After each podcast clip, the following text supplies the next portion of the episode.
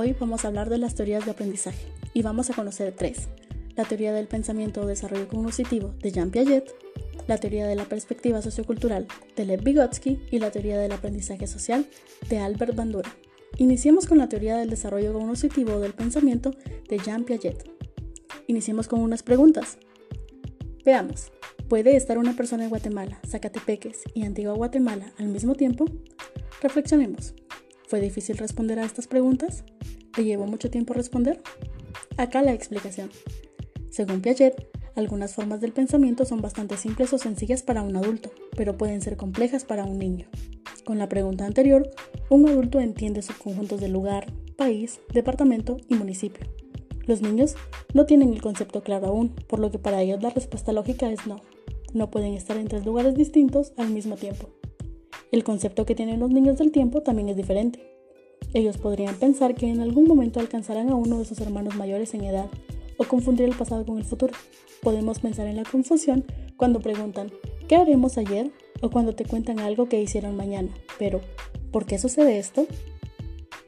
El desarrollo cognitivo es mucho más que una caja llena de información que se llena de nuevas ideas o hechos.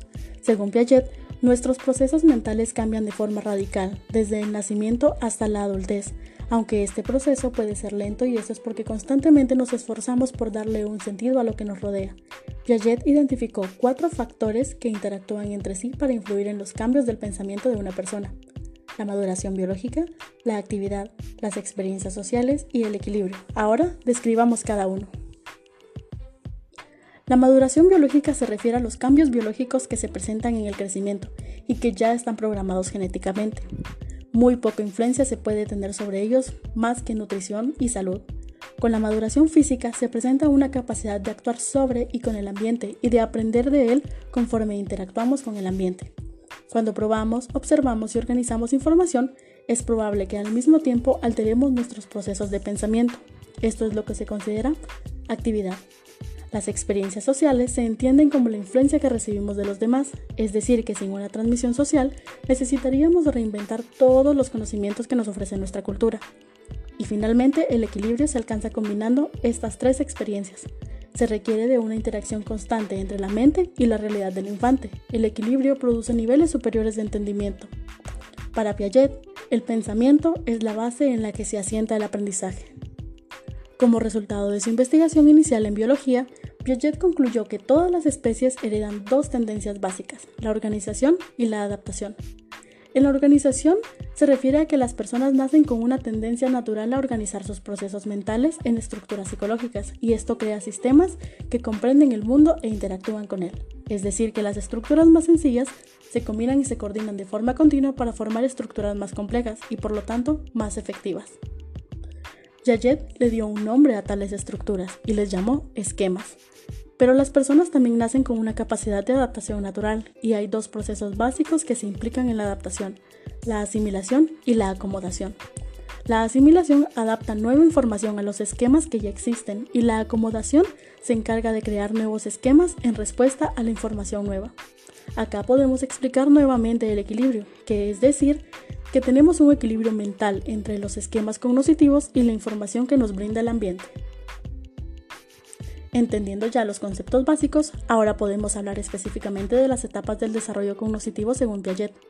La primera etapa es la sensoriomotriz y esta va desde los 0 a los 2 años, y es cuando el niño y la niña empieza a utilizar la imitación, la memoria y el pensamiento.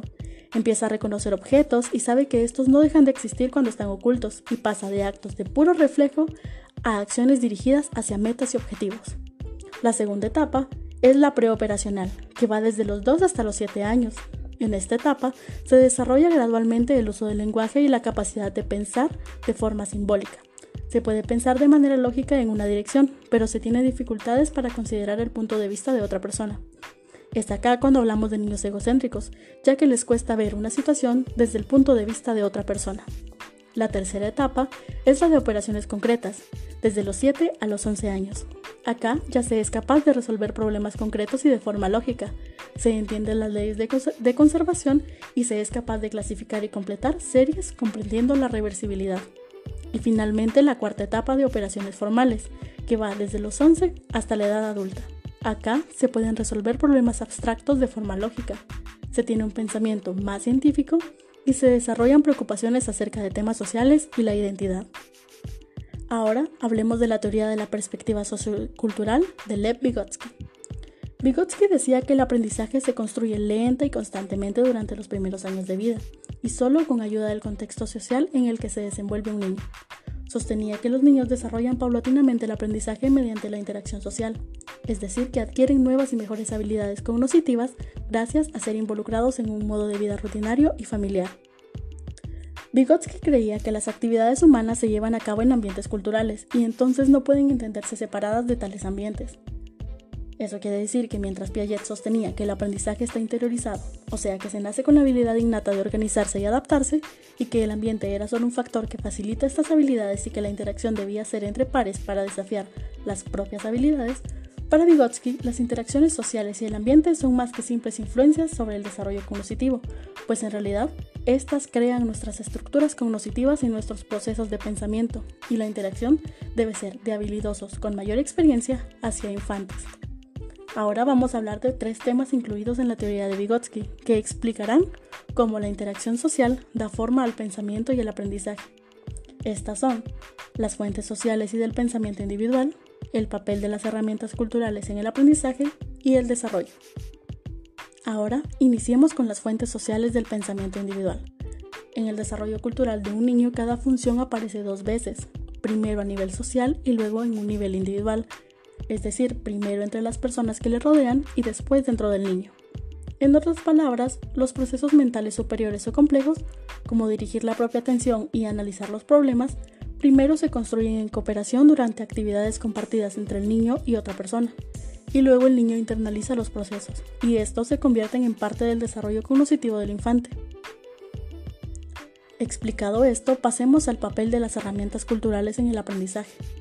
Las herramientas culturales incluyen las herramientas reales, o sea, físicas, y las herramientas psicológicas. Las herramientas culturales son aquellas que se presentan al infante para poder resolver problemas, es decir, que puede resolver un problema matemático más fácilmente si su ambiente cultural le facilita una calculadora. Y los procesos cognitivos superiores serán resueltos si se le facilita una herramienta psicológica, como el lenguaje.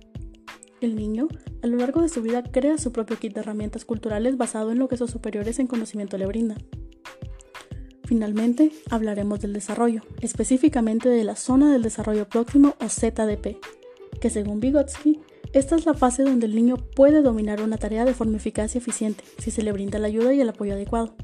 Esto quiere decir que en el desarrollo del aprendizaje para Vygotsky, el niño debería estar listo para poder aprender y por lo tanto, antes del aprendizaje, debe darse el desarrollo cognitivo. Finalmente, hablemos de la teoría del aprendizaje social de Albert Bandura. Esta teoría propone que el aprendizaje es un proceso cognitivo que tiene lugar en un contexto social y ocurre principalmente a través del reforzamiento, la observación o la instrucción directa, incluso en ausencia de reproducción motora o refuerzo directo.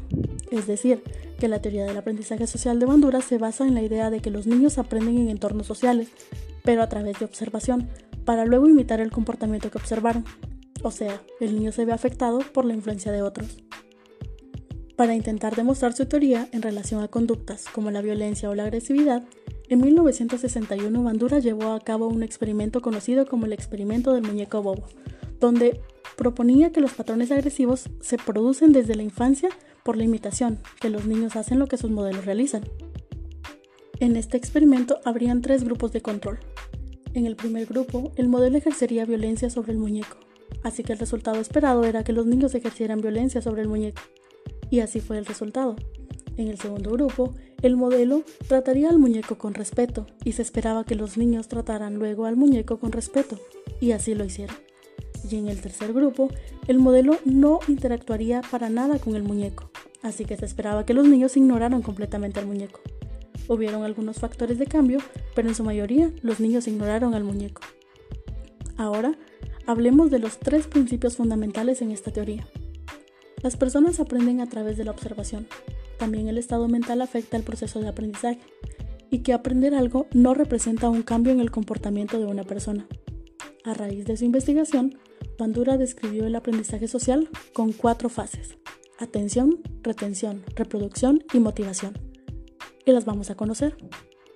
La atención se entiende como el proceso de estar enfocado y poner atención, especialmente en el caso de los niños, que si ven algo novedoso o diferente es más probable que presten atención. La retención internaliza la información que acaba de aprender y almacena como recuerdo.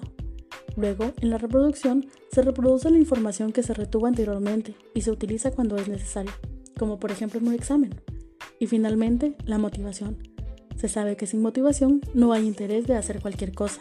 Esta motivación se puede originar cuando observamos que otra persona es recompensada o reprochada por hacer algo o no hacerlo, lo que motiva al observante a quererlo, a querer hacer lo mismo o evitarlo. Así que tú, ¿con cuál teoría te quedas? ¿Una combinación de las tres? ¿Ninguna? ¿Y cómo podrías aplicar y explicar estas teorías con ejemplos de tu niñez?